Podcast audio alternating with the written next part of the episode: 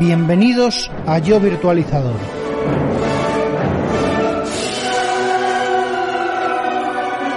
Tu podcast de referencia del mundo de la tecnología y de la virtualización.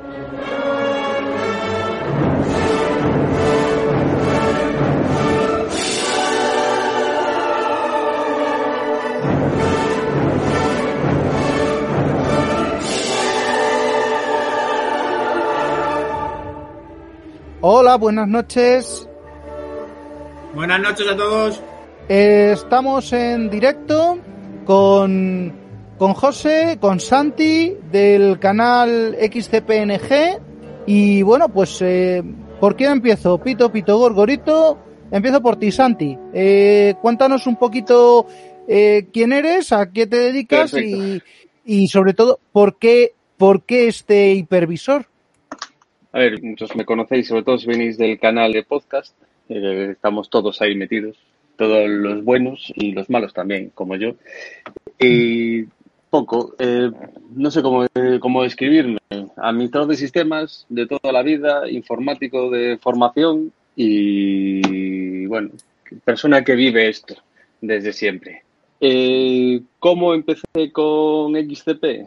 Pues hablábamos antes un poquito, Sam y yo, antes de empezar esto, y le decía, mi primer pasos con Shane fueron cambiar el kernel de una Debian, igual que los suyos, y salir a correr y refugiarnos en VMware. Era lo que había, era lo que funcionaba y lo que no te, lo que podías conseguir. Eh, con el tiempo entré en Shane Server, que es la plataforma de Citrix, y cuando Citrix empezó a cerrar el grifo de licencias y nació XCP, pues lo intenté. Empecé a meter máquinas en prueba y al ver que funcionaba exactamente igual que SenServer, sin las limitaciones de licencia de SenServer, pues me tiré a la piscina y empecé a venderlo y a montarlo en clientes y a migrar clientes. De gente que tenía un VSphere 4 o 5 que no quería pagar licencias y no, o no podía, porque hay mucha gente que lo monta y en el momento tiene dinero para hacer la inversión y después no tiene la, la, manera de conseguir fondos otra vez para la renovación, pues para mí el camino natural es ese, es irte a otro hipervisor que te dé más o menos las mismas características, que sea de, de una categoría empresarial y que te dé esa opción. No sé si me queda algo, Sam, por decir. No, perfecto. Y lo has descrito perfectamente. Eh, ¿Y tú, José? Bueno, pues yo soy José, eh, administrador de sistemas y redes también. Eh, no tengo tanta, tantos años de experiencia como vosotros a mis espaldas, pero sí que tengo mucha pasión por ello y espero llegar a vuestro nivel algún día. Eh, yo empecé con, los hipervisores, con, con el famoso y el odiado Hyper-V, que la gente lo odia mucho, yo ya veo, veo que eres uno de los principales que, que odia Hyper-V, pero yo rompo una lanza en favor de Hyper-V y es que me ha dado buenos resultados. También es verdad que el parque tecnológico que teníamos no era gran cosa, entonces no puedo comparar lo que nosotros teníamos con lo que llegas a manejar tú. Pero eh, yo vengo de Hyper-V. Entonces hubo un día que entré en un canal de Telegram en el que estábamos los tres y yo entré preguntando, ¿qué tal Proxmox? Y me dijeron, Proxmox no, Proxmox no, eh, hay soluciones mejores. Y me ofrecieron. Entonces empecé a investigar XCP, empecé a investigar y, y, se me metió en la cabeza y vi una solución muy, muy, muy amigable. Eh, y además que no estaba atada a una licencia, o sea, no estaba atado a, a un hardware, no estaba atado a una licencia. Es, me gustó, me gustó la filosofía.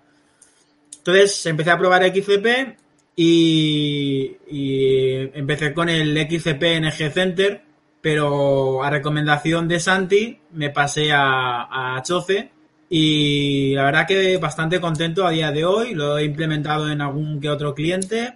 He trabajado en una empresa que es miembro fundadora de XCP y la verdad que muy contento. Oye, pues eso está muy bien. Así que tienes, tienes información de primera mano. Tengo información dentro de lo que cabe. No me han querido contar mucho, pero, pero sí. Ya, pero no es un, no es un recocido de esto de... Bueno, pues eso. Eh, Exactamente. No es lo que sé yo que es de usar y de trastear y de tirar de documentación, sino que es directamente de la mano de Bates, si no me equivoco, que es la compañía, la misma compañía que hace el Shen Orchestra, que es lo que habló José como el SOCE, que es mm. básicamente la interfaz web amigable para usar todo esto. Vale. Pues tengo que eh, decir que, la empresa en la que trabajaba, la miembro, miembro fundadora de, XCP, no utiliza XCP, eh, o sea, no utiliza el CHOCE ni el SOA, utiliza XCP NG Center. Ostras, pues se pierde. Que también es compatible. La verdad. Es compatible, pero eh, como bien sabe Santi, que es el que más me ha enseñado, eh, no. XCP NG Center, el, el aplicativo para Windows, tiene algunas limitaciones. El aplicativo para Windows te refieres al... Eh, PNG Center. ¿Pero te refieres al servidor o usándolo como máquina virtual? O ¿A qué te refieres? Es, es la, aplicación que conecta al servidor. Sí. Ah, vale, vale. Mm, hay dos mm, maneras de administrar XCP. Si quieres, te lo adelanto. Eso, las dos maneras sencillas es la aplicación de toda la vida, que en su momento se empezaba, solo se podía administrar a través de eso que es una aplicación únicamente para Windows, que lo que hace es eso, pues en, en, en el entorno de una aplicación, pues tienes todo el control de, de storage repositories, de, bueno, de máquinas virtuales, de migraciones, de todo lo que harías, imagínate, pues lo que harías a través de un VSphere, entre comillas, ¿vale? Vamos a ponerle ahí muchas comillas, pero para que nos hagamos una idea, y tú la instalas en el equipo desde el que hagas administración, ¿vale? Lo puedes tener instalado en el equipo del administrador de sistemas, puedes tener una máquina virtual, un VDI para que hacer como una máquina de salto, pues eso como tú quieras. Y la otra opción es lo que hablamos de Xen Orchestra, que es el interfaz web, que realmente, si lo piensas así, vamos a hablar, estamos haciendo un poco de paralelismo con VMware, pues sería el vCenter. Es una máquina virtual sobre, yo en mi caso sigo las recomendaciones de Bates, instalo una Debian y sobre la Debian instalo eh, Orchestra ¿vale? Y tú entras a través del panel web, a través del panel web metes uno, dos, tres servidores, tres pools de servicios, lo que tú quieras, de nodos, y administras todo, copias de seguridad, absolutamente todo a través de ahí. Incluso puedes programar tareas y puedes hacer lo que, bueno, puedes hacer muchísimo más que no lo que ves a través del aplicativo de Windows. Vale.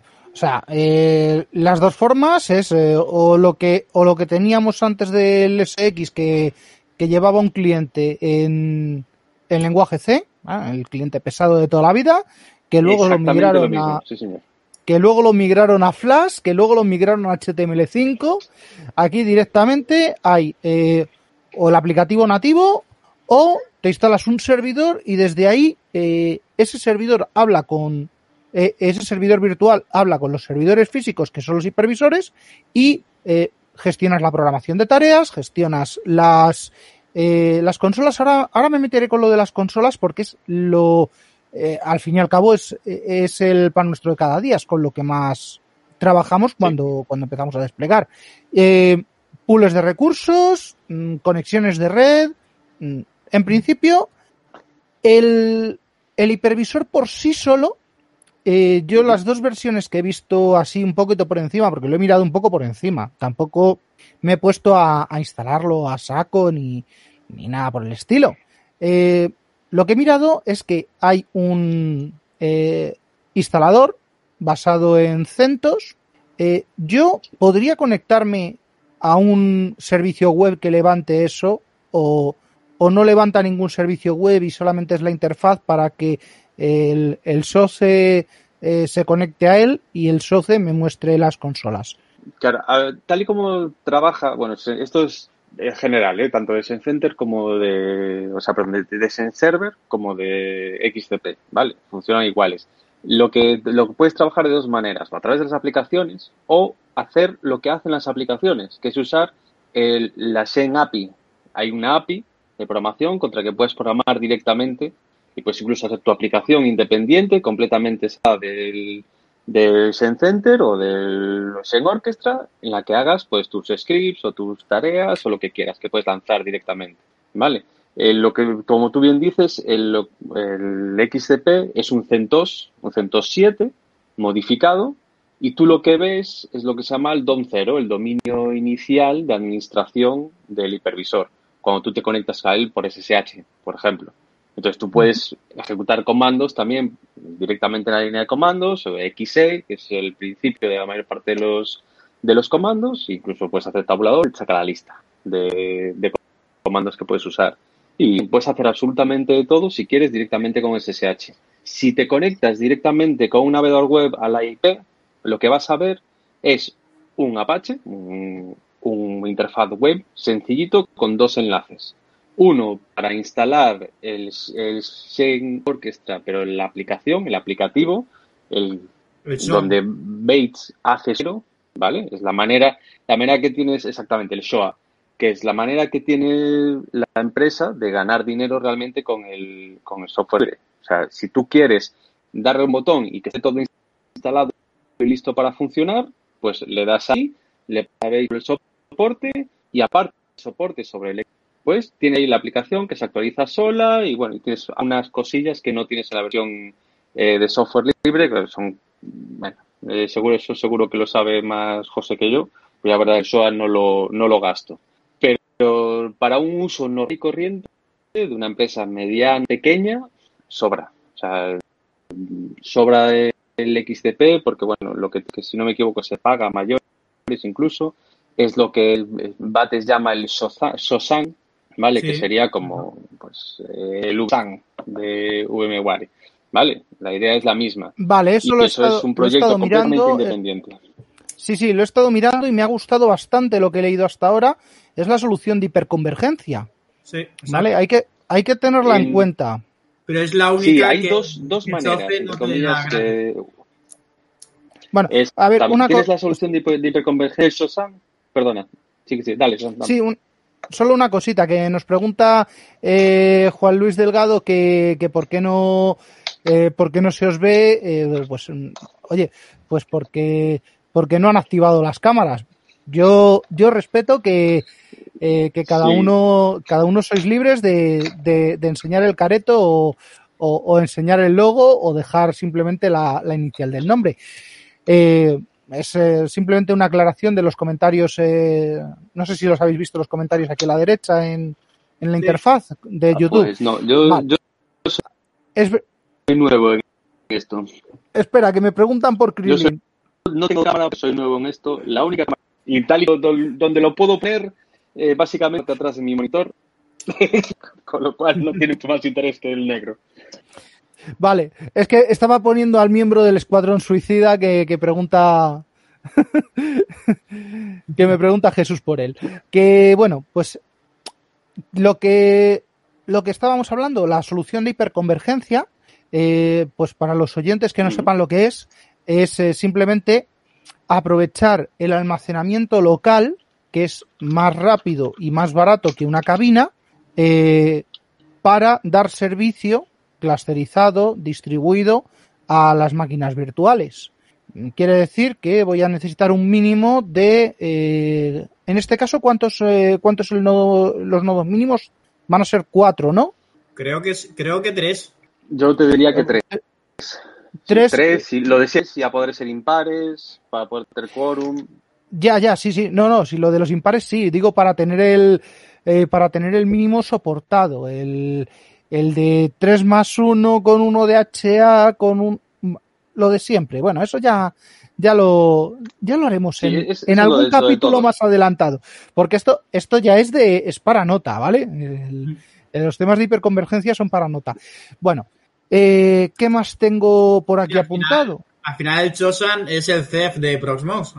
Es como el CEP de Prosmos, el VSAN, eh, ¿qué más tengo yo por ahí? Tengo las VSA de las P4000 de, de HP también, ¿vale? Pues eso son... Claro, lo que, lo que está en desarrollo para hiperconvergencia, para realmente hacer que la solución de software libre sea, o sea, puedes hacer con software libre la hiperconvergencia, lo que está en desarrollo es el, ¿cómo se llama? la integración de Gluster.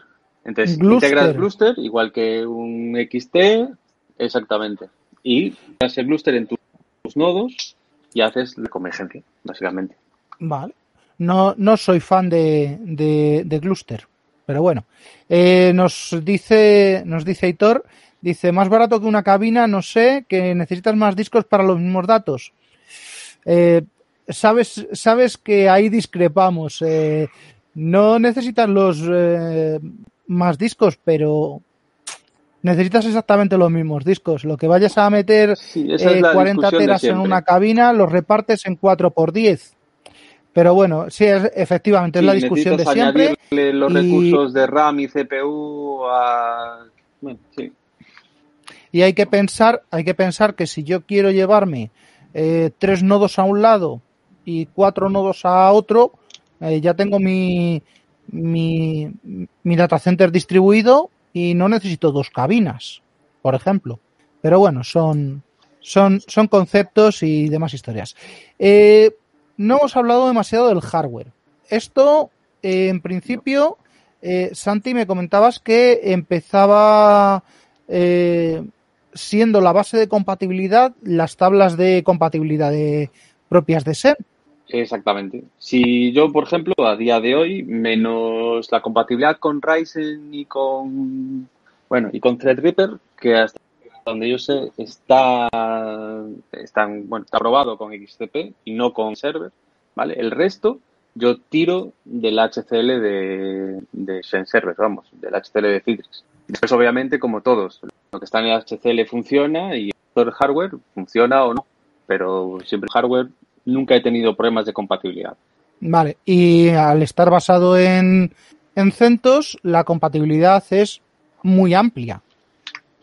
¿Vale? No creo Ahora que. Exactamente. Ahora viene Esa el problema eh, de la descontinuidad de CentOS. Eh, ¿Se migrará a Debian? Ahora, ahora, ahora vamos con eso, porque eso lo tenía, lo tenía apuntado de aquí, aquí guardadito. Eh, bueno, eh, solo una preguntita. Ya sabéis que yo eh, bajo en bajo los niveles de todos los hipervisores a- al nivel más bajo posible, ¿vale? Ahora estoy con los eh, con los micro con los micro PCs eh, hardware baratillo de 100, 150, 200 euros, con el arranque en un pincho y un disco de, de 500 gigas. ¿Vale? Y los SX los tengo con, con tarjetas de red virtual, eh, perdón, USB, porque las tarjetas de red físicas en este tipo de hardware eh, son malísimas o no están soportadas. Eh, ¿Habéis probado XCP en el clónico de turno? ¿O siempre habéis tirado por servidor de verdad? Yo monté en un, en un ordenador de sobremesa de hace 10 años, monté la versión 8.1 de XCP y se la tragó perfectamente, funcionó perfectamente con, con poquita RAM, con 12 GB de RAM. De hecho, el DOM de XCP me consumía, creo que eran 800 megas de RAM, no me consumía más. Y ya te digo, es un ordenador de hace 10 años que tenía un Core 2 Duo y funcionaba a la perfección. Un Core 2 Sí, a ver, yo y 12, igual, y o sea, 12 gigas, mi- mis respetos, ¿eh? Y Mira. lo he tenido funcionando, ese no ha estado funcionando en producción, tengo que decirlo, ha estado funcionando en laboratorio, pero le he dado caña a ese, a ese equipo, ¿eh? Me lo creo perfectamente. Sí, O una sea de las que- cosas Dale, dale. digo, unas cosas buenas que tiene, entre comillas, que no sé si. La verdad es que hace años que no me pongo a ir tan abajo, por ejemplo, en VMware, pero sí que he visto eh, en XCP que me ha gustado, es precisamente lo que dice José del Don Cero. El Don Cero es eso, pues eh, como la máquina virtual no es exactamente así, pero bueno, lo vamos a simplificar así, que gestiona toda la orquestación del hipervisor en sí, ¿vale? De ese servidor. Entonces, ese DOM 0 puede consumir X recursos y, es, eh, o sea, es configurable. Tú puedes decirle, oye, no cojas tanta CPU, o oye, no cojas tanta porque realmente para lo que yo voy a hacer van a ser cuatro cosillas aquí, no lo hagas. Aparte de que automáticamente de lo que tenga el, el server. Exacto. Con lo cual, si tú tienes 12 gigas, va a decir, uy, esto tiene muy poquito, vamos a dejar espacio para los demás.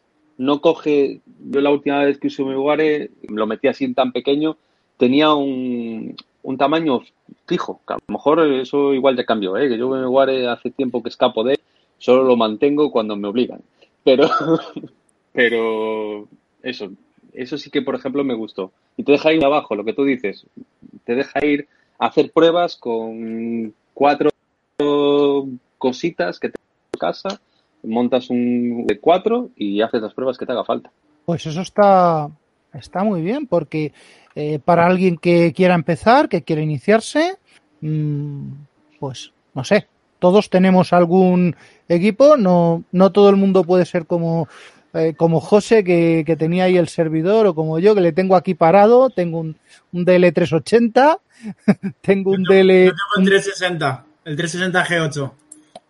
380 G8 y, y 140 G3 creo que es el, el, otro, el otro cacharro.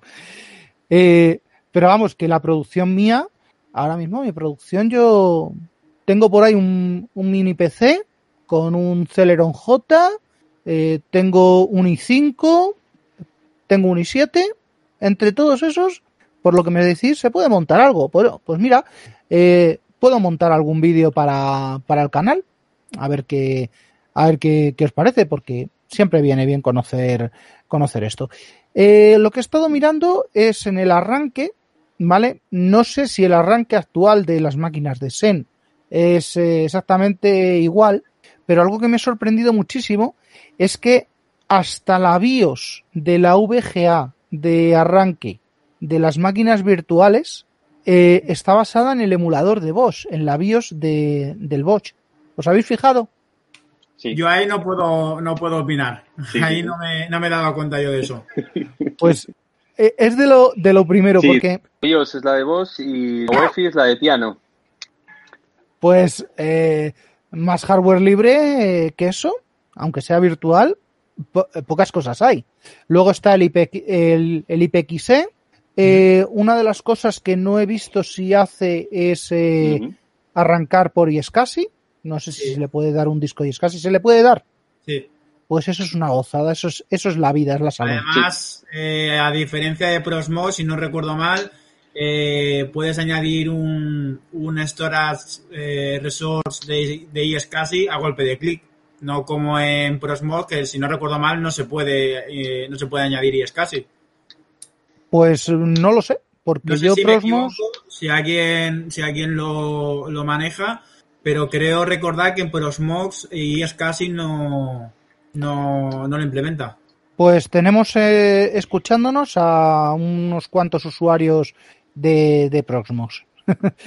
bueno, vamos a ver. Eh, ¿Qué más tengo aquí? Eh, temas de temas de redes.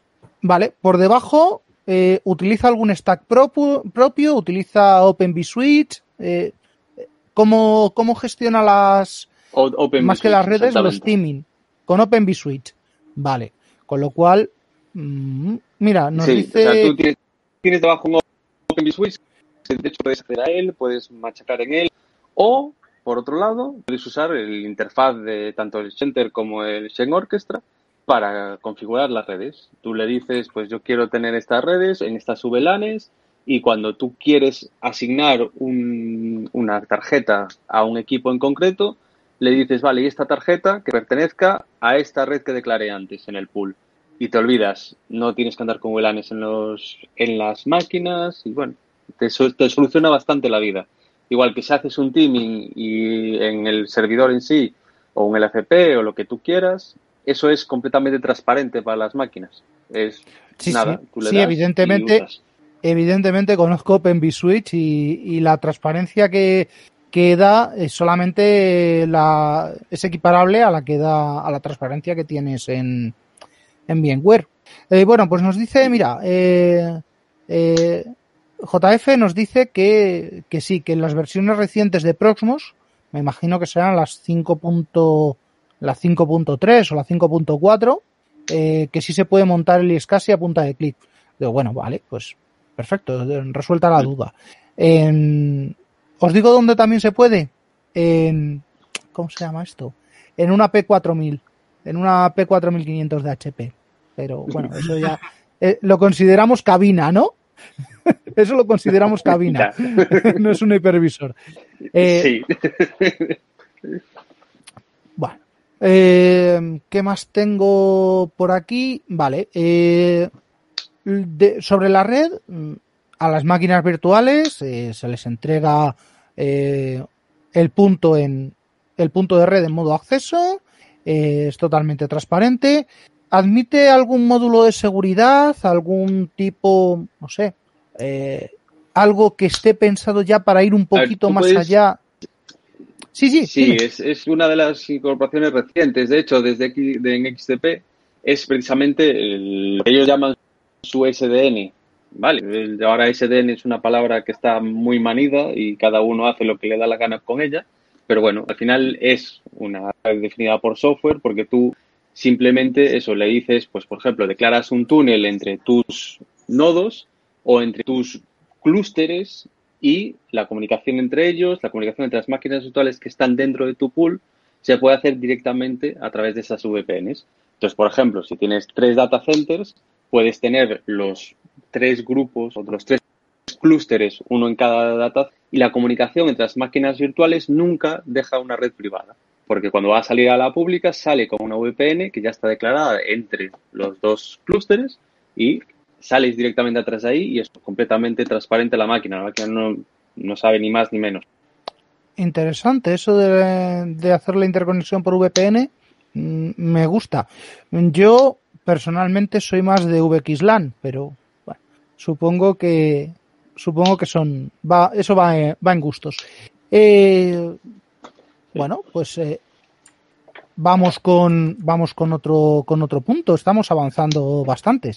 Eh, hemos hablado de compatibilidad. Mm, bueno, tenemos la lista de compatibilidad del hardware, eh, compatibilidad de software, sistemas operativos. ¿Qué soporta esto? Me imagino hasta que el día de hoy no me he encontrado con nada que no pudiera arrancar. Te lo digo así, a lo mejor soy muy muy de cánones muy normales, pero me he encontrado con nada que no pudiera arrancar. Bueno, eh, mira, nos pregunta JF que si la latencia no es un problema con esas VPN. Hombre, depende de cómo sean los terminadores. Quien se coma el trabajo de las VPNs, pues si es el Zixel que tengo aquí arriba, pues no será lo mismo que un que el Juniper que tengo en la oficina. Pero bueno, o que qué protocolo pues mira, eso lo tengo que mirar yo, porque a mí también me interesa saber qué protocolo, ¿vale? En, mi pueblo era eh, bebida refrescante con sabor a proto. Si no me equivoco, usan, sí, usan, eh, eh, una de las opciones es GRE y no me acuerdo la otra opción, que GRE no es muy puro de por sí, pero bueno, es un túnel al fin y al cabo.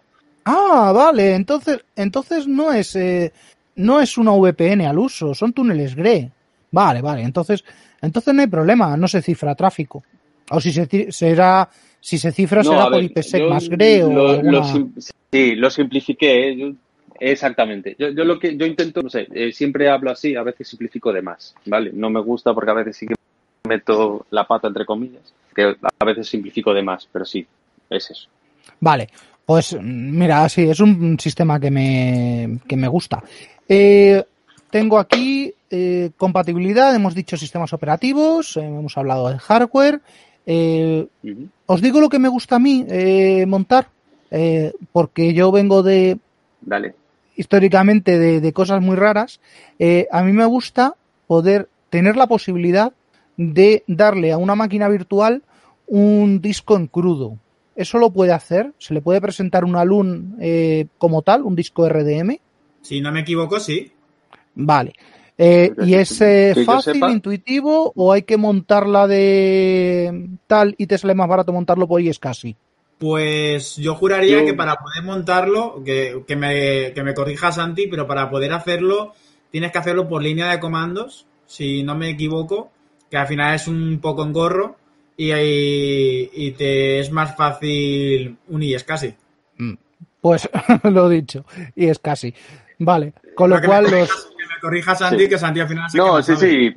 A ver, yo, yo eso, yo este tipo de configuraciones, por ejemplo, yo no las gasto. Yo no le entrego discos crudos, lo justo y necesario.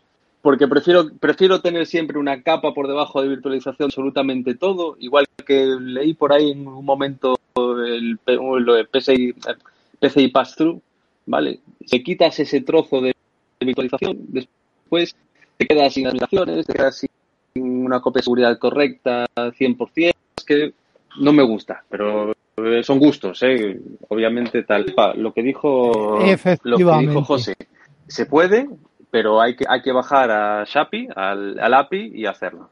Vale. Nos pregunta Angeloe, eh, ah, sí lo he leído bien, Angeloe, el tema del pass Me imagino que eh, estará preguntando eh, por el pass no solamente de disco, que es lo que, lo que estábamos comentando, sino un PCI pass-through, USB pass-through, un eh, pasar, pasar las funciones virtuales de un de una gráfica o de una tarjeta de red. Me imagino que será eso. Eh, de las gráficas sí sé que se hace, ¿vale? Porque lo he estado viendo con, con una Tesla.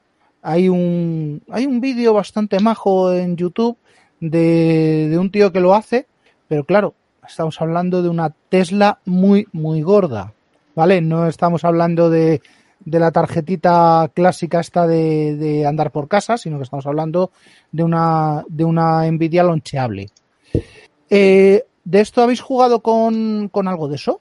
Yo no. No, no lo has necesitado. no, yo no, no Jugar, que hacer usar, no, por lo que te digo, prefiero tener. Dale, dale. Bueno, dale, José. No, no, que, que yo no, no, he tenido la necesidad de hacer pass-through de, de, nada. Lo único que he tenido que hacer pass-through ha sido de algún USB en concreto que necesitaba eh, algo en concreto de ese USB, pero nada más. No he tenido que hacer ningún tipo de pass-through en concreto. No me gusta nada, nada el USB pass-through. No me gusta. Lo siento. Eh, sé, sé, que es, sé que es útil a veces, pero eh, si puedo evitármelo, eh, hace, hace unas horas en un, en un grupo de, de Telegram estábamos hablando eh, precisamente de aparatitos que hacen esa función, que es el, el, un USB sobre, sobre IP, un KVM USB sobre IP, el cual te lleva por software el puerto a través de la red.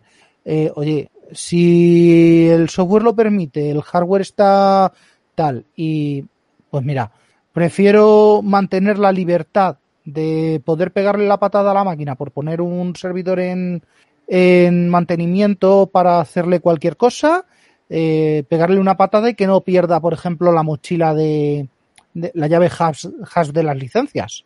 Mm. Yo te iba a decir exactamente eso. En los únicos sitios donde he hecho algo de pass-through USB ha sido exactamente eso. La mítica llave hash de licencias de AutoCAD o de Solid o de cualquier cosa de estas. Donde me ha tocado es con, bueno, me tocó con, en su momento con Zen, luego me tocó con Hyper-V, luego me tocó con, con VMware. Eh, de verdad, el pass-through de, de, USB en VDI es, es también asquerosito, sobre todo para los lectores de tarjetas Smart Card y, y todas esas cosas. Y bueno, tengo aquí una última eh, nota de, de, Aitor que nos dice que, que sí, que usan VXLAN. Me imagino que... Uy, ¿le ha dado lipo a esto? Bueno, da igual.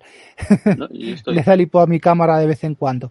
Eh, que, que, me imagino que utilizarán VXLAN para eh, interconectar un CPD con otro o para interconectar eh, nodos mmm, a través de terminadores VT.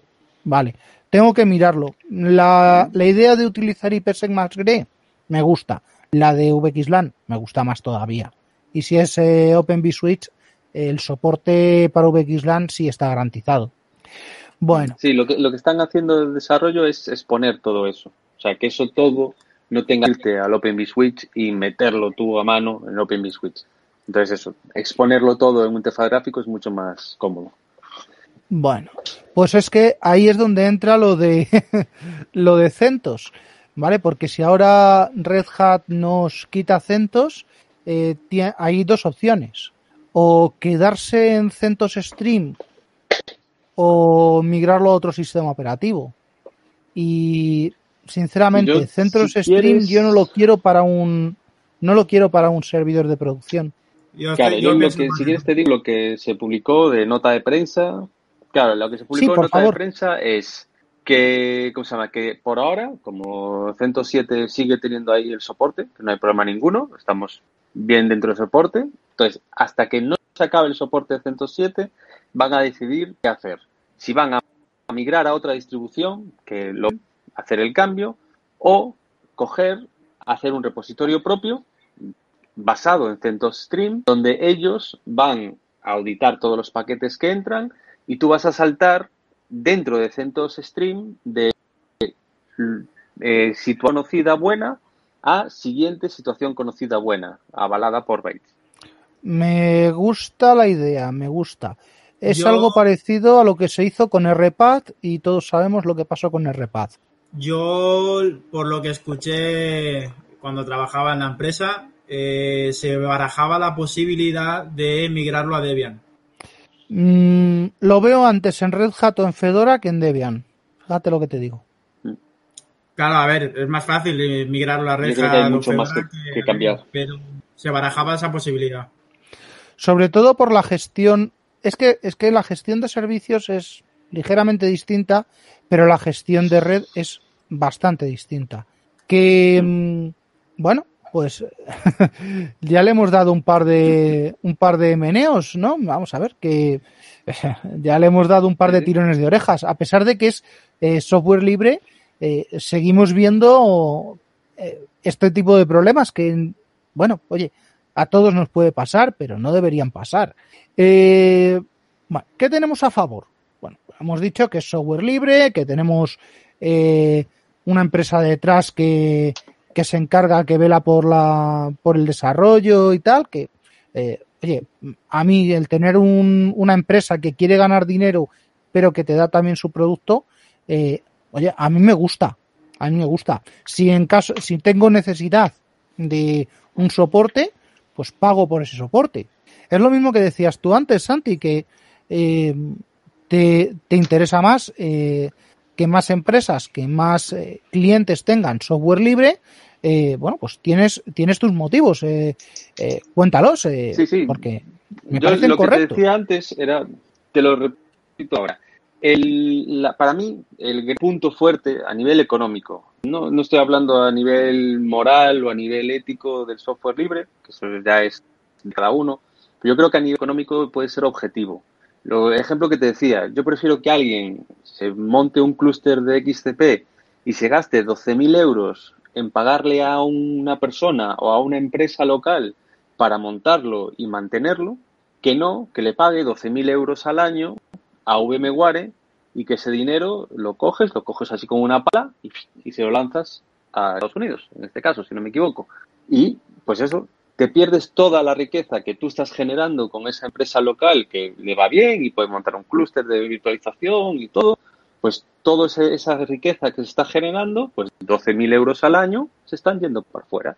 Y en el otro caso, 12.000 euros al año se invierten localmente y hacen crecer la zona, cosa que de la otra manera no. Yo coincido con Santi. También es verdad que los clientes en los que yo he podido trabajar a manera, a título personal, no, no con mi empresa, eh, son clientes bastante más pequeños que lo que manejáis vosotros. Entonces, eh, siempre intento eh, poner, ponerles en una balanza qué es lo que prefieren. Si pagar una licencia por un hipervisor o, o tener algo gratis y pagarme a mí o a quien sea el mantenimiento, que le va a salir eh, incluso quizá más barato que, que, pagar esa licencia anual. Entonces, como yo tiro siempre a, empresas más pequeñas que siempre miran al final el dinero, porque si vas a una empresa grande que está facturando 500 millones de euros, como, como la empresa en la que yo estaba antes, eh, comprar una, o sea, pagar 500 mil euros por un, un, rack entero en un mes no, le, no les parece mal. Pero en una empresa pequeñita, o sea, darles la oportunidad de, de, tener un hipervisor completamente gratuito, te lo agradecen. Y además te lo agradecen mucho.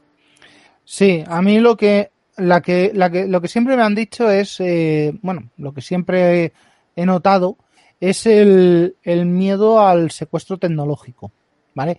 Pero bueno, eso ya son filosofías y eh, podríamos discutirlo en, en otro sitio. Mira, nos dice Nos dice Hitor, ¿y si tus clientes son de Estados Unidos? Oye, pues mira, eh, Aitor, si pagan impuestos aquí, que también paguen al personal aquí, ¿no? Si pagan impuestos en, Exactamente. eh, yo qué sé, eh, aunque solo sea el IBI de la nave que tienen en, en Villaconejos para procesar los melones. no, por ejemplo, a eso, a eso es a lo que íbamos, que eh, se quede, claro, cuanto más cercanía tenga el, el, el dinero, mm, pues oye, más va a nivelar el, el, la economía, la economía local que está tan, tan machacadita. Eh, no, no hace falta exportarlo absolutamente todo. ¿Vale? Totalmente de acuerdo. Y bueno, pues sí, yo también me he manejado con clientes muy grandes. Ahora estoy con uno pequeñito, eh, dos, dos hipervisores y, puestos de trabajo y, gracias. Tampoco, tampoco tiene tanto. Eh, bueno, tenemos otro punto más. Eh, bueno, ¿qué tenemos a, qué más cosas tenemos a favor? La compatibilidad con, con un montón de hardware, la compatibilidad con un montón de sistemas operativos. ¿De verdad no os habéis encontrado nada raro que no podéis montar? Yo no, yo de momento no, quizás porque soy muy clásico y al final lo que monto yo, siempre lo mismo. personalmente no. Bueno, una pregunta. Eh, Si yo mm, quisiera montar una máquina con un juego antiguo, ¿vale? Pongamos que un juego de esos de, de Windows 98. ¿La consola se me vería pequeñita así, 640 x 480? ¿O esa consola la puedo ampliar y ver el juego más grande? Porque vamos teniendo ya una edad y los ojos ya no son los que eran. ¿Vale? Y en un monitor 1080, Si la, pues si- claro, si tú ves la consola a través de la web, a través de Sen Orchestra, la vas a ver pues como un vídeo de YouTube, el tamaño que tengas la pantalla. Tú mismo puedes elegir, eso sí, dentro de lo que es el interfaz de Sen Orchestra. Si tú lo sacas con el, con el Sen Center, por ejemplo, puedes sacarlo y ponerte la pantalla completa si quieres. Entonces ya ahí dependes de tu pantalla. Vale, bueno, pues esto, esto hay que, hay que analizarlo porque puede ser una solución para, para juegos como, yo que sé, para el, el Warcraft 2 que tengo por ahí, eh, pues, pues bueno. Eh, eh, Natalie, eh, Pues sí, sí. Natal- Natalie, los píxeles como puños, lo siento. Yo quiero ya los píxeles como puños. Buenas noches, eh, Sedano. no, eh, no, no es Prosmos, estamos hablando de XCP. y no sé, porque verse, porque verse grande, genial, pero mm, bueno, esto que, que nos lo, que nos lo explique el comentario porque no lo entiendo. Debo estar espe- espeso. Eh, bueno, puntos, puntos que tenga en contra. ¿Tiene algo, ¿tiene que se algo de malo? ¿Tiene algo? resolución. La resolución es la que tenías con dos. Eh, nos dice Manuel.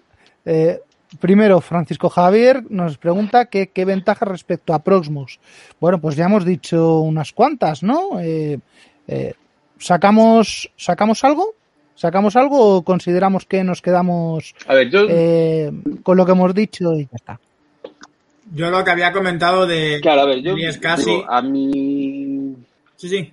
Nada, eso, pues a mí, desde, mi punto de vista, yo soy muy de, tengo mis herramientas que uso todos los días y que uso habitualmente, pero como vivimos en el mundo y en el sector que vivimos, pues cada tres, cuatro meses hay que probar la competencia, siempre. Pues en mi caso con Proxmox, por ejemplo, cada seis meses cojo una máquina, instalo Proxmox y veo que ha cambiado. O si veo que lanzan una versión mayor diferente, pues digo, mira, venga, instalamos y ponemos. Por ejemplo, ahora mismo, aunque no tenga mucho que ver, estoy con máquinas Scale. Porque lo ves venir de ahí y dices, mira, vamos a instalarlo, ver cómo va y ver si nos va a servir de algo, ¿vale? Pues me pasa, con Proxmox me pasa eso, pues cada seis meses lo instalo, pruebo, tal, y hay algo, no, no sabría decirte bien lo que exactamente, que no me acaba de convencer. ¿vale? A mí me pasa en igual. su momento eran las copias de seguridad. Hacer copias de seguridad con Proxmox era una odisea. Una odisea de las gordas, de las gordas. No podías exportar OVAs, por ejemplo, que me algo que no sé si, si ahora se puede o no, se puede, ¿eh? pero a mí me parece importante poder sacar la máquina virtual en un formato que sea universal y que pueda ir después a donde yo quiera. Por ejemplo, si yo cojo y ahora con XDP exporto una OVA, la meto en un o la importo donde yo quiera. si me hace falta migrar. Digo, Al revés, juraría que no se podía. Vale. Eh, sí, una cosita. eh, Incluso- José, José, Sí, sí. José, eh, ¿te puedes creer que hay, eh, se han cargado, la gente de Oracle se ha cargado el formato VF? ¿En Hay, hay bastantes máquinas exportadas de VirtualBox que es imposible, sin destriparlas, es imposible cargarlas en, en otro lado. Hostia, pues eso no, Pues- no lo conocía. Es una incidencia, es una incidencia recurrente tanto, tanto en Bcloud como en eh, como en ¿cómo se llama esta? La interfaz de, de, de importación, el importador de Azure. Vale, pues eh, si, eh, si no se mete eh, si no se mete software por medio de terceros, es, es inviable sacar de, de VirtualBox a, a otros destinos. Eh, no, mira, nos dice, no, con Francisco Javier nos dice que no se pueden crear OVAs con, con Proxmox.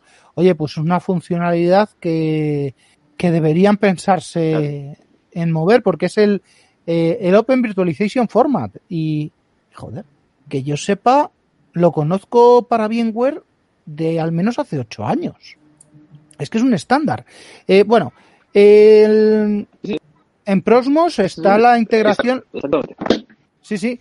Eh, en Proxmox tenemos la integración nueva de eh, su, su software de backup, de su servidor de backup, que por lo que me han contado está bastante bien, hace bien el, el, el trabajo. Eh, aquí en, me imagino que será a través de SenCenter o a través de Sen Orquestra, eh, habrá que integrarlo con alguna de las soluciones conocidas, ¿no? Me imagino. Eh, BEM, Nati- Nakivo, Data Protector, Convolt. No, no, Eh, para ¿alguna de esas tenemos?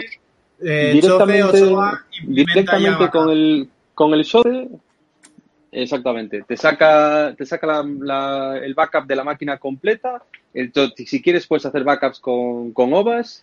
Puedes hacer backups eh, comprimidas con Z estándar si quieres. O sea tienes varias opciones a NFS, a casi, incluso está en beta, pero eh, le hice una prueba ahí y a mí me funcionó bien en pruebas, lo dicho, eh, con gaseosa, ¿vale? Cuando lo metemos en producción ya será otra cosa, pero con almacenamiento compatible con S3, con lo cual podrías subir directamente las copias de seguridad a Glacier si quieres. O sea, tienes Ah, mira. muchas opciones. Mira, eso si, si os hacen un buen precio es, es algo bastante interesante. Eh, bueno, pues eso lo que significa es que no hay un, scheduler, un, gestor de, copias de seguridad, eh, como puede ser Bing, que tiene una serie de, de granularidades, o como puede ser Data Protector, que tiene otras. Bueno, es una pena y una dificultad porque eh, el backup que, del que me estáis hablando, yo puedo decirle, quiero que restaures el fichero que está en el directorio tal dentro de la máquina virtual tal, de tal fecha. Porque eso es Sí. realmente Sí, sí, lo que sin le problema interesa a ninguno. un... Puedes Sí, hacerlo. ¿se puede?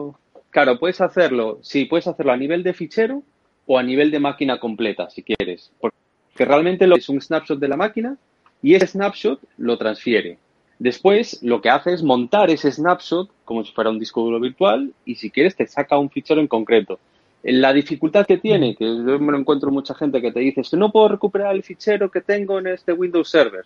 Eh, el error, simple y llanamente, es tú en la máquina de Shen Orchestra tienes que tener compatibilidad con el sistema de ficheros que está dentro del disco virtual. Con lo cual, si tú no instalas el driver de DFS, en, el, en mi caso, en la Debian que está debajo del, del Shen Orchestra, no vas a poder hacer una recuperación a nivel de fichero en un disco duro de un, de, de un Windows Server. Y te pasa con todo. Pues si tuvieras ZFS dentro, que no es muy recomendable, pero bueno, hay gente que hace cosas muy raras, necesitarías eh, ZFS dentro del, de la, la, máquina que aloja el Shen Orchestra para poder hacer recuperación a nivel de ficheros.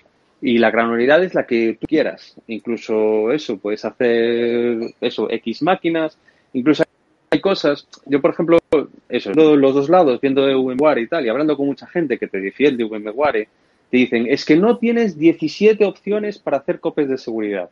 Yo siempre digo lo mismo, es que no necesito 17, necesito una que haga lo que necesito. No necesito tener 17 opciones.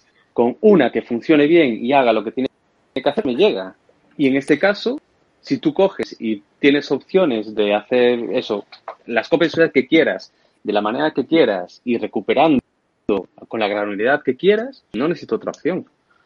Pues eh, me parece muy inteligente y mira, eh, pensando en eso de no tienes 17 opciones, eh, es que ¿cuántas opciones hay en, en VMware? Si tenían dos y se las cargaron, ¿vale? Porque en VMware yo lo conocí con, con los scripts internos, ¿vale? De, no me acuerdo de, eran de legato, ¿vale? Con eso hacía yo las copias en SX3 y en, y después con el Virtual Consolidated Backup, ¿vale? Que también se lo cargaron. Y ahora resulta que VMware no tiene, salvo que exportes como OVF, no tiene forma de hacer una copia de seguridad nativa. O no, o no la tiene de forma fácil, ¿vale? Porque sí hay un par de, sí hay un par de mecanismos. Eh, pues oye, pues me parece muy, me parece muy bien, muy interesante. Eh, lo único es que es eh, un, un único servidor haciendo de eh, controlador, haciendo de gestor, haciendo de, de media y haciendo de máster. Perder eso es perder, perder todo el historial o, o, es difícil luego de recuperar o bueno, no sé, vale, todos los huevos en el mismo cesto, no, no, claro, pero tú piensas, no lo veo yo. Ahí estoy de acuerdo contigo. Bueno, no sé si tengo audio. Sí, sí, te escuchamos. Hola. Ah, vale, perdona. Vale. Lo, te escuchamos, ahí estoy de acuerdo contigo. Meter todos en un mismo cesto no es buena idea. Vale, no es buena idea. La cuestión está en que tú al final tienes una máquina virtual, que no tienes que tener exactamente esa. Una de las políticas que puedes hacer en las copias de seguridad, por ejemplo, es exportar la configuración de ese Shen Orchestra y los metadatos exportados, igual que una copia de cualquier otro. Entonces, uno o varios que se conecten una misma a un mismo clúster y cuando quieres activas la conversión en el otro. Si se te cae uno, puedes arrancar otro. Tienes siempre esa, esa posibilidad de volver atrás. Incluso puedes hacer una réplica de esa máquina de Xen Orchestra y si se cae, la levantas en otro. No hace falta tampoco que el Xen Orchestra, que esto también es algo que a veces a la gente le cuesta, el Xen Orchestra no tiene que estar en el mismo clúster que gestiona. Para daros un ejemplo, yo tengo un Xen Orchestra instalado en mi infraestructura, cuya máquina es una, máquina de salto al fin y al cabo, a la que yo me conecto a esa sesión orquestra y levanto una VPN con un cliente y puedo gestionar la infraestructura de ese cliente. Después levanto, cierro esa a otro VPN con otro cliente, puedo gestionar la, infraestructura de ese otro cliente. Y ellos, a su vez, tienen sus Shen Orchestra levantados. Interesante. En, en VMware y en, y en Hyper-V no se pueden hacer esas cosas. Y si, seguro que no. Y, no, no, no, que me refiero, si en IPV hay un Virtual Machine Manager eh, orquestando, eh, olvídate ya del, de, de, mover ese, ese servidor a, a, otro, salvo que, salvo que lo hagas y muy, y con mucho cuidadito. Claro, de hecho, incluso, si, si realmente te interesa, tienes un clúster que te lo permite, que te permite declarar alta, alta disponibilidad, puedes poner esa máquina en alta disponibilidad, esa máquina de Xen Orchestra y siempre que haya quórum va a estar arrancado en donde haya quórum. Uh -huh.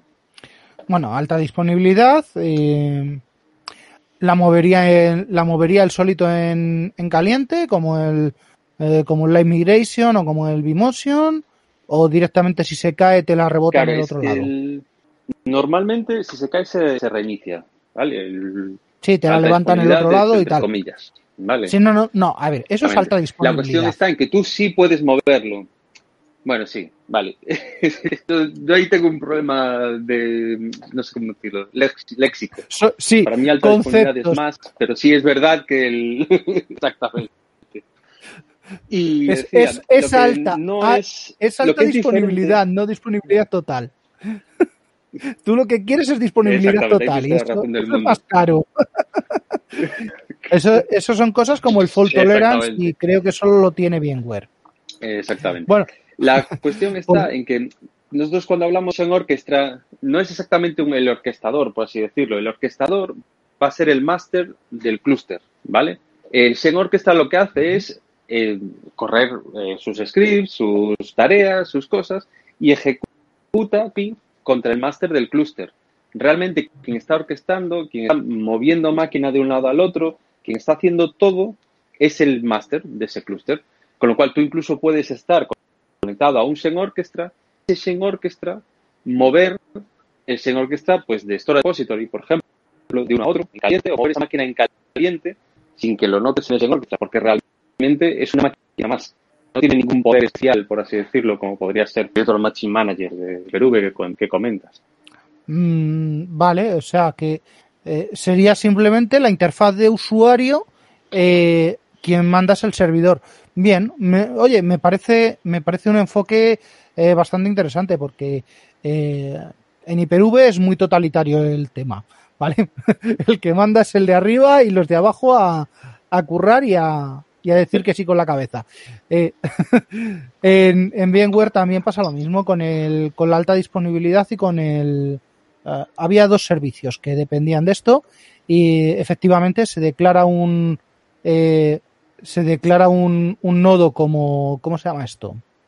Como máster, ¿vale? Se autoelige el solito, eh, de nuevo gracias al software de clustering de Legato, ¿vale? Estamos hablando de cosas que vienen de muy viejo, de muy viejo, y, y bueno, pues eh, a partir de ahí el, el clúster le dice al Vicenter, eh, buenas, eh, yo he sido elegido delegado, habla conmigo y yo os la paso a todos estos.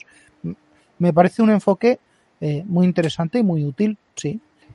Pero todavía, oye, no sé, ¿cómo se lleva ese backup con cosas un poquito más... Eh, ya sabéis que yo siempre me voy a, a cosas eh, muy bizarras como el, el SharePoint, pero bueno, esto tratándose de código abierto, eh, si en vez de SharePoint ponemos eh, LiveRay o, o Nuxeo, eh, ¿qué tal se lleva con, con sistemas con, como eso? O, o, por ejemplo, un Alfresco que también lleva por debajo un montón de base de datos y tal. Con sistemas transaccionales, ¿cómo se lleva? Pues ¿Tiene integración antes, con al, los al final agentes? haces, haces un snapshot. El, ya, pero esa snapshot agentes, tiene sí, integración hacen, con los agentes. Exacto. Si tú instalas el, el agente, es el agente uh -huh. en, el, en, la máquina la que hace la parada de, o sea, la que hace la parada, vamos, de escrituras y de todo, ¿vale? El, la base de datos, yo personalmente nunca me la hago así.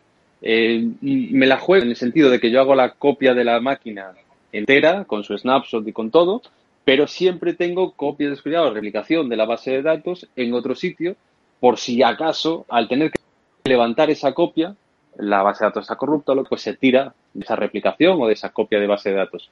Yo siempre juego a, esa, a, la, a las dos bandas, por así decirlo, nunca me la juego a una. También es verdad que siempre que he levantado, como SQL Server, como cualquier otra base de datos, ha levantado, ha levantado bien y sin corrupción. ¿Cuánto más hay ahí debajo? Yo no sé, ahí no me puedo meter, pero no me ha fallado. Eso sí, tengo plan B y plan C. Ya sabes cuál es. Sí, sí, sí. Mira, tenía yo un, un, DBA en uno de los proyectos que lo que hacía era, eh, oye, que tu, que tu bicho de backup, ¿vale? Era como le llamaba a los agentes de, de Data Protector por aquella época, antes de, de migrarlo a cosas un poquito más acordes a la realidad, a la actualidad, perdón, porque, bueno, no sé si habéis visto Data Protector, ¿vale? Es, eh, tenemos al, al rubito de, de, de la peli de, de, bueno, pues esto, a, perdón, al rubito, no, al otro, al de por Esparta, dándole la patada al servidor. Tonte, tonterías mías, eh, memes que ve uno por el día en, en Facebook y en Twitter y, y, y, se quedan ahí y luego cuento mal el chiste. Bueno, pues eso, que lo que decía el DBA es, eh, tú dile a tu agente que me avise y qué era lo que hacía el, el hombre.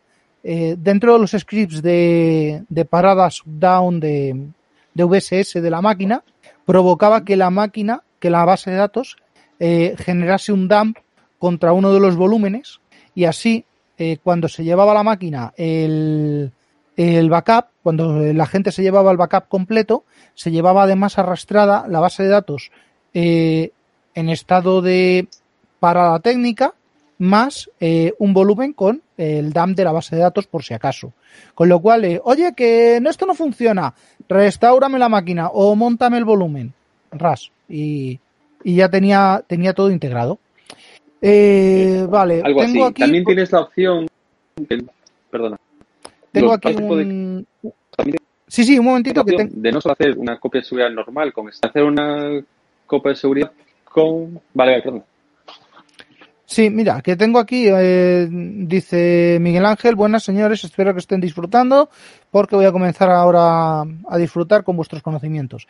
Y tengo por aquí eh, a, a Francisco Javier que dice que un sistema de backup de VM nunca puede sustituir a un sistema de backup gestionado desde el interior de la VM. Son complementarios.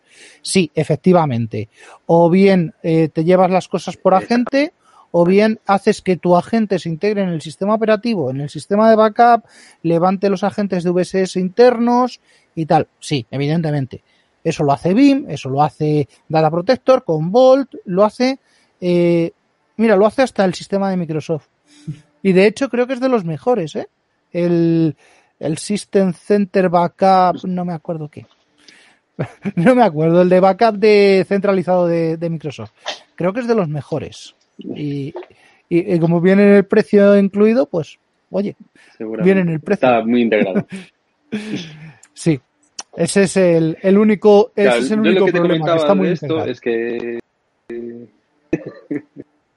Dale, dale, Pues lo que te comentaba de esto, el- lo que puedes hacer, aparte de hacer copia de seguridad de lo que es el, de lo que es el almacenamiento, ¿vale? Que tú haces la parada de escritura y copias el almacenamiento, puedes hacer una, una copia de seguridad de la máquina con- en stand-by, un snapshot completo, con, como hace VMware con la memoria. O sea, haces un snap el- co- del estado de procesador, estado de memoria y estado de disco.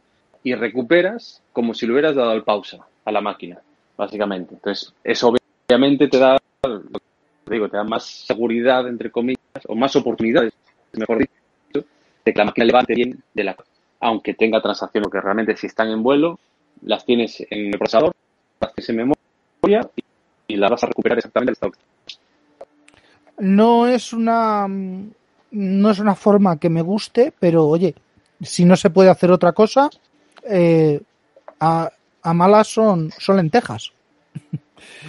eh, José, que Dime. te debemos hablar poco.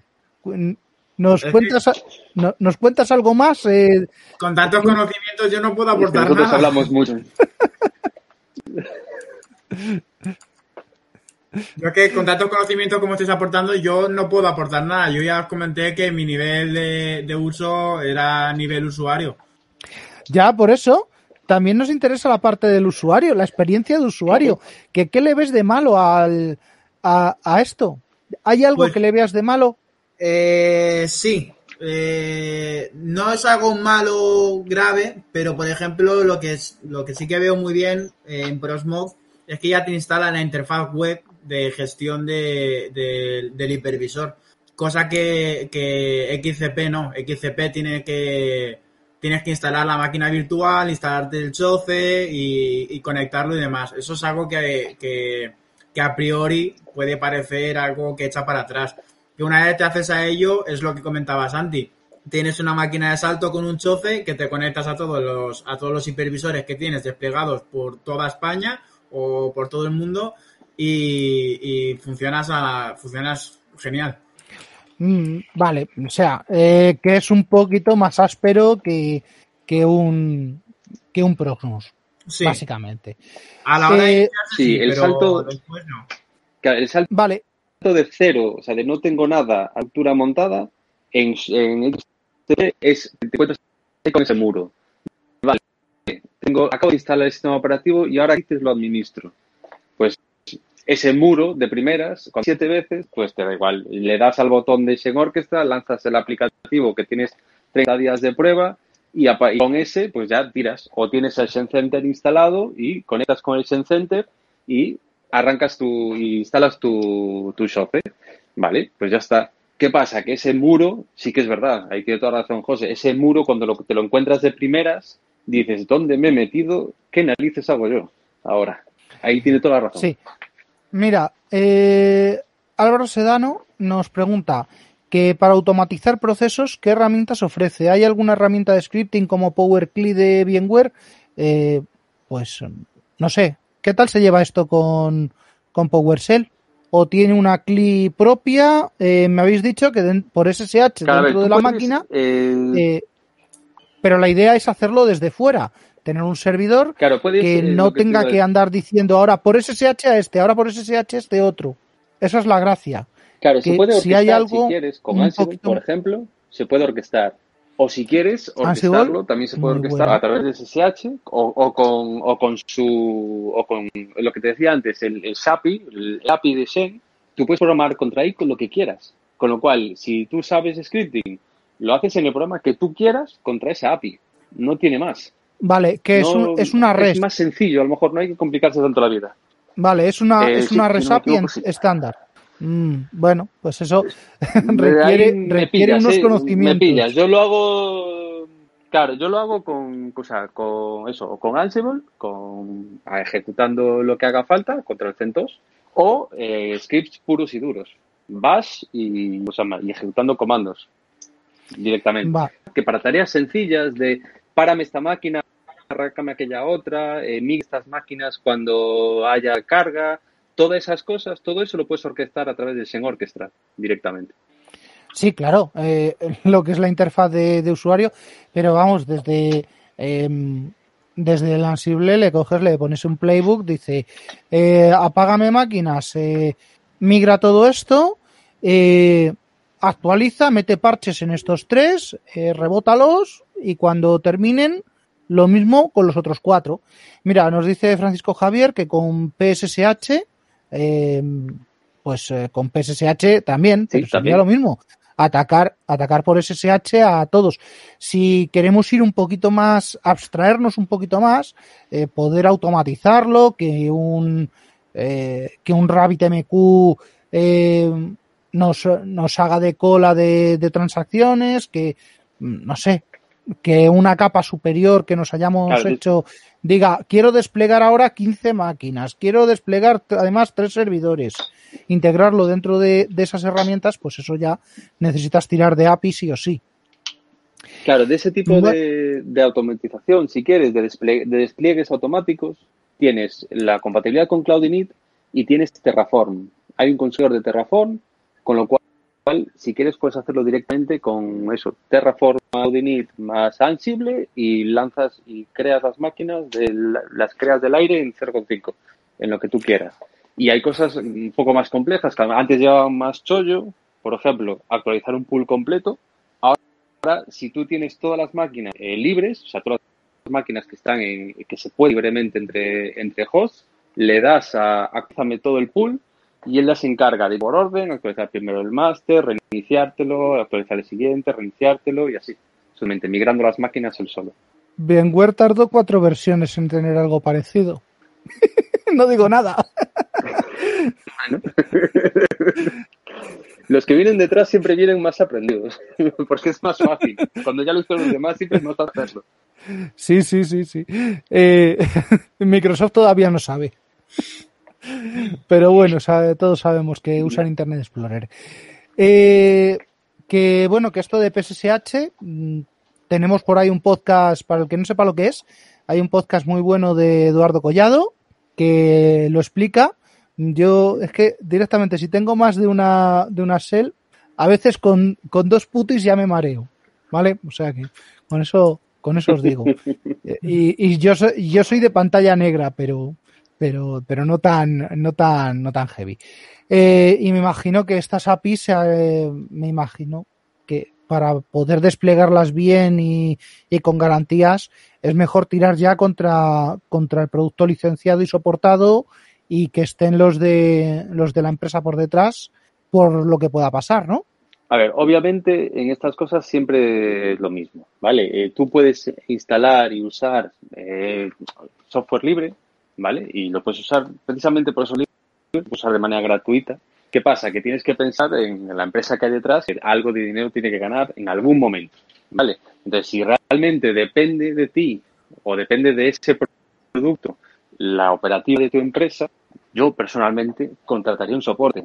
Ahora mismo no acuerdo en cuánto están los precios, pero eran, ahora mismo me pillas, ¿vale? Pero creo que eran entre 500 y 800 por nodo, algo así. Igual José nos puede dar algo de luz, pero te estoy diciendo en la cabeza. Pues lo estoy buscando ahora mismo. Me has pillado Pues buscando ahora eso, mismo. sé que no era, claro, sé que no era demasiado. si lo comparas, por ejemplo, con VMware, ahora mismo tampoco sé los precios. Pero Pues tengo un par de nodos de, claro, un par de nodos de VMware se te iban fácil a los 15 o 20 mil en cuanto empezabas a suma- sumar un par de características. Y José, Pues mira, eh, tenemos la versión estándar, que son 600 euros por host y por, y por año, que te cubre 6 tickets de soporte por año. eh, y luego tenemos la versión Enterprise, que son 1.200 euros por host y por año, con tickets ilimitados.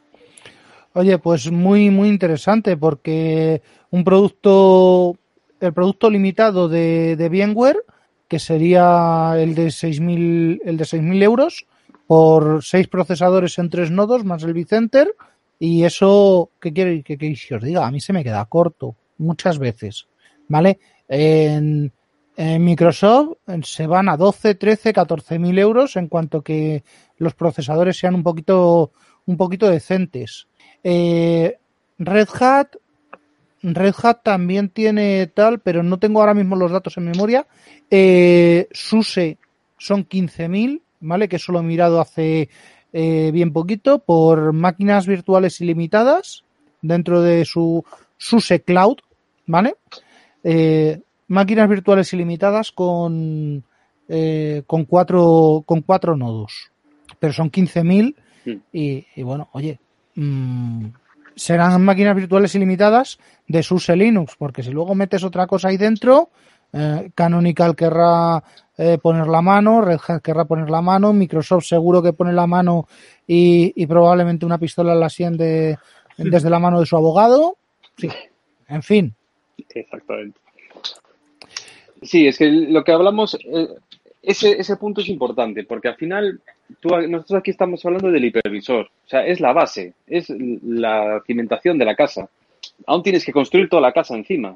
Entonces, si aún por encima le- a lo que tú me tienes debajo le empiezas a sumar eso, licencias de Windows, licencias de Red Hat, licencias de qué, o soporte de lo que sea, empiezas a sumar. Entonces, si empiezas en mil euros, no es lo mismo que empezar en cuatro mil.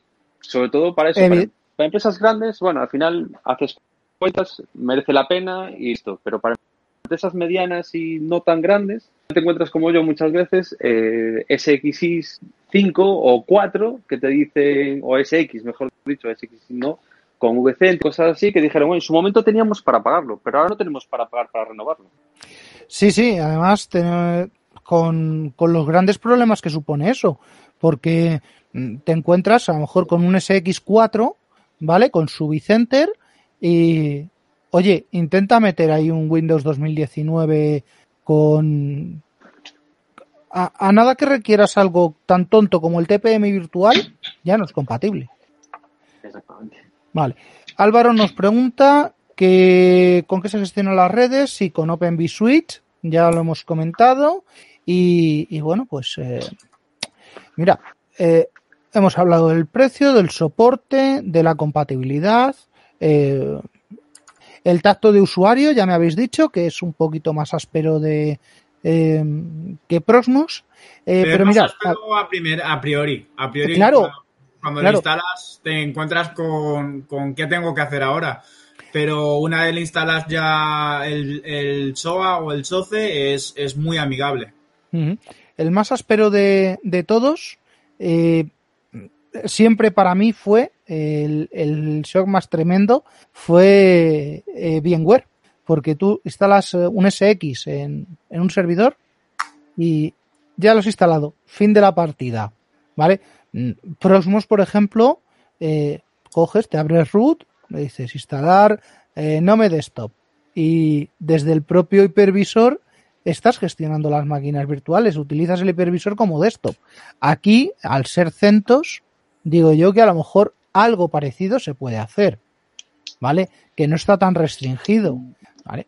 Cualquier KVM que nos echemos a la cara, eh, podríamos llegar a hacer una instalación por línea de comandos, ¿vale? Con consola de texto de, no sé, de una Debian, de un, de un Fedora. Pero bueno, son, son cositas. ¿Aquí habéis visto alguna vez algún invento parecido? Con Sen yo sí lo he visto, ¿vale? con, con SenServer, eh, de decirle, eh, quita la pantallita esta azul y quiero que me arranques las X. eh, y levantar en el servidor las X. Yo Eso- no he tenido la Yo necesidad lo de. he visto y lo he sacado verdad. rápidamente. Ay, ay. Eso en cuanto que lo veáis, fuera, fuera. Y oímos como... Sí, es Más que- que nada- Vamos a No, porque es un, es un giga, dos gigas que, que pierdes, que tiraste por la basura. O sea, es así. Ya, bueno, pero no, te dice, no, pero si tengo 64 y tal, ya, pero son 64 que, que son para otra cosa, no para que tú estés jugando ahí al, al Marvels. Eh, pero bueno, en fin. Eh, y el que es el más, eh, el más amigable, por llamarlo de alguna manera, perdón, por llamarlo de alguna manera, sería el Hyper-V. Pero bueno, Hyper-V, porque ya nos lo están metiendo hasta con, a cucharadas enormes con, con Windows 10. Que eso mm, es Hyper-V, pero es Hyper-V capao. El otro, otro de los temas, eh, ¿qué tal anda de compatibilidad esto con contenedores? Que está todo el mundo diciendo, no, hay que ir a contenedores, hay que ser moderno. Pues Moderno narices. no, soporta soy, contenedores. ¿no? soy de la vieja escuela. Sí, sí, ya, eh, y los contenedores No, son tan hay- modernos. Sí, hay por ahí una. Lo he probado un par de veces, pero no lo he llegado a, profundizar en ello. Pero sí es verdad que tú puedes in- instalar un Rancher o un Docker, o sea, una máquina virtual, vamos, con Rancher, Docker o lo que sea. Y después hay un comando que tú metes en tu master, ¿vale? Del, del clúster y le dices, esta máquina contiene contenedores. Y entonces, a partir de momento, los contenedores son parables, no instalables, pero puedes pararlos, puedes arrancarlos y puedes manejarlos de una manera muy básica a través del internet de, de XCP o de Center, en Orchestra o estas cosas. ¿Vale? es Vamos, algo básicamente, que lo vi, sé que existe, pero ya. básicamente es el, el, el que le va a hacer el trabajo sucio al, al máster del K8S. Vale, me gusta, me gusta, es un avance, ¿vale? Yo también Porque- tengo que decir que yo, yo soy de la vieja escuela y antes que Docker prefiero virtualizar directamente un sistema entero que, que un contenedor, la verdad. Eh, tiene, cada cosa tiene su público, ¿vale? Mm, No Y- y te voy a... su aplicación, yo entiendo. A ver, Uy, todos hemos raro. utilizado, porque me imagino que todos habréis utilizado en su día eh, eh, chroot, ¿vale? Que es la base de los contenedores. Eh, quieran decirme lo que quieran, la base de la filosofía de, de los contenedores de hoy en día sigue siendo la misma, el chroot de toda la vida. eh, y de ahí para adelante. Que, que ahora lo están haciendo a través de la capa de abstracción de C-Groups y no sé qué. Oye, me parece muy bien, todo tiene que avanzar.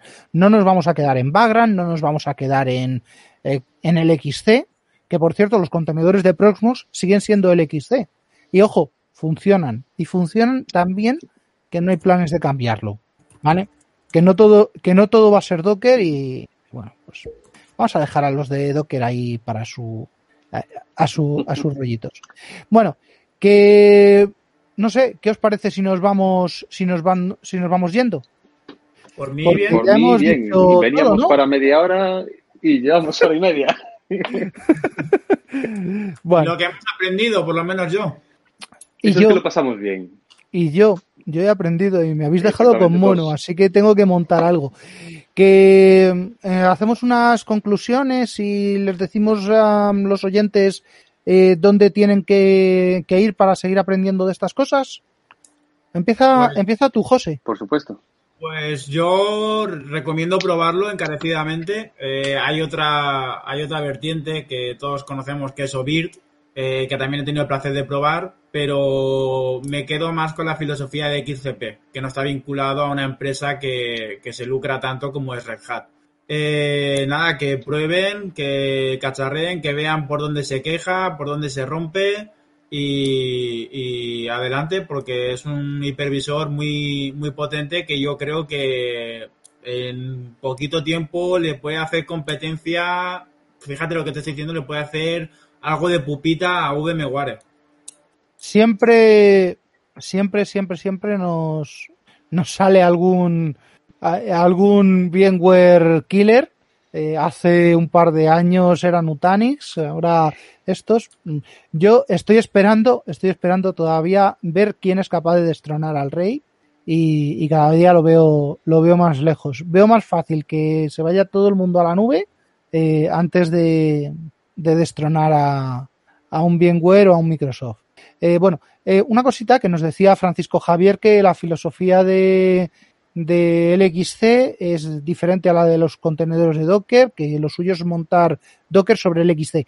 sí, vale, la filosofía tal, las bases son las mismas, pero el origen de todo esto sigue siendo lo mismo. Es un aislamiento por un chroot y, y ya está. El LXC son, es launchear un servidor y el contenedor es aislar a través de los, de los pools de, de recursos. Pero bueno, son, son apreciaciones. Esto, esto habrá, habrá días, habrá tiempo y, y seguro que me traigo a alguien de, de Docker para decirle, oye, eh, tu hipervisor de Docker eh, ¿Qué es eso? Perdona, sí. No, ah, tu, no, tu motor de tu motor de, de contenedores. Pero bueno, ya veremos cómo, cómo gestionamos eso. Eh, ¿Y tú, José? Perdón, ¿y Santi? Yo, conclusiones las que digo siempre. Yo, en este negocio, por así decirlo, hay que estar abierto. Hay que probar, hay que ir con la mentalidad abierta y no intentar que la herramienta que vamos a usar sea como la que estamos usando hasta ahora. Yo me encuentro muchas veces de, no, yo no pruebo eso porque eso es un rollo. Y le empiezas a hablar con la persona y dice, no, es que yo estoy acostumbrado a que esto esté aquí y ahora está allí. Y claro, es diferente. Hay que probar, hay que intentarlo y hay que darle un tiempo. Lo que decía que yo cada seis meses pruebo Proxmox o cada vez que hay una versión nueva instalo Proxmox. ¿Por qué? Porque creo que es una herramienta que está ahí, que hay que saber conocer y que hay que darle un tiempo. Yo la instalo, instalo un par de máquinas, a veces incluso pues, con lo que esté cacharrando en ese momento, si estoy montando un Zabbix, un Zabbix, si estoy montando un Greylog, un Greylog, lo que esté probando, lo monto en la máquina esa con el hipervisor que yo estoy probando. Y veo cómo es el trabajo con eso, sin, sin hacerme una predisposición a esto tiene que ser así, porque llevo 20 años haciéndolo así. Y eso es lo que, lo que recomiendo. Vamos, que se pruebe, que se pruebe como si no supieras nada, como si fuera tu primer día. Vale, pues eh, ¿qué hacemos? Eh, ¿Enviamos a los oyentes a vuestro a vuestro canal? Eh, sí, sin problema ninguno. ¿Cómo es la... canal está abierto al mundo. El, canal es xp-ng, subrayado ES, porque es en español, vamos, a esa es la idea. Y el handle es ese mismo, es, perdón, es t.me barra xtp subrayado g. Si quieres te lo eh, no, no, lo, estoy pegando yo, lo estoy pegando, lo estoy pegando yo ya en, en YouTube y tal. Y que ahí pues habláis de, de, configuraciones, habláis de cositas y, y bueno, Exactamente. son unas, se, son unas conversaciones. se dicen las novedades, sí, sí, son unas conversaciones bastante, bastante amenas. Bueno, pues eh, mm, yo por mi parte nada más. Esto se va a quedar colgado en, en YouTube, se va a quedar colgado también en, en Periscope, ¿vale? Que hemos tenido eh, un, un, seguidor por Facebook, uno por Periscope, 15 por YouTube y mañana sube en formato podcast, ¿vale? Lo, lo editaré para quitarle un poquito y le pondré un par de cuñas eh, de, un par de proyectos que tenemos en, entre manos, ¿vale? El, el de la el de la Maratón Pod que es dentro de unos días. Eh. Maratón Pod está en marcha. Los días 17 y 18 de abril de 2021 tendrá lugar una nueva edición. Compartimos nuestro tiempo y, juntamos, nuestras, voces para ofreceros 36 horas de podcast en directo. 36, 36, 36, 36 horas de podcast en directo. Nos podrás seguir a través de nuestra radio online en www.maratonpod.com y en nuestro canal de YouTube. Comunidad Podcast en estado puro. No lo olvides, Maratón Pod 21, 17 y 18 de abril. Te esperamos.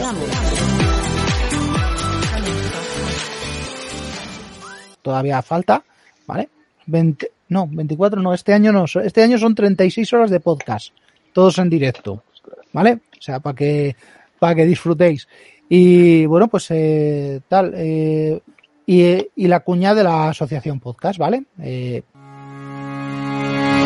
si eres podcaster, tienes voz. Si eres podcaster, tienes voto. Asociación Podcast es tu sitio. Soporte, formación, mesa de debate, eventos. Asociacionpodcast.es. Entra y hazte socio. Info arroba asociacionpodcast.es. Si tienes un podcast, eres podcaster. Si tienes un podcast, importas.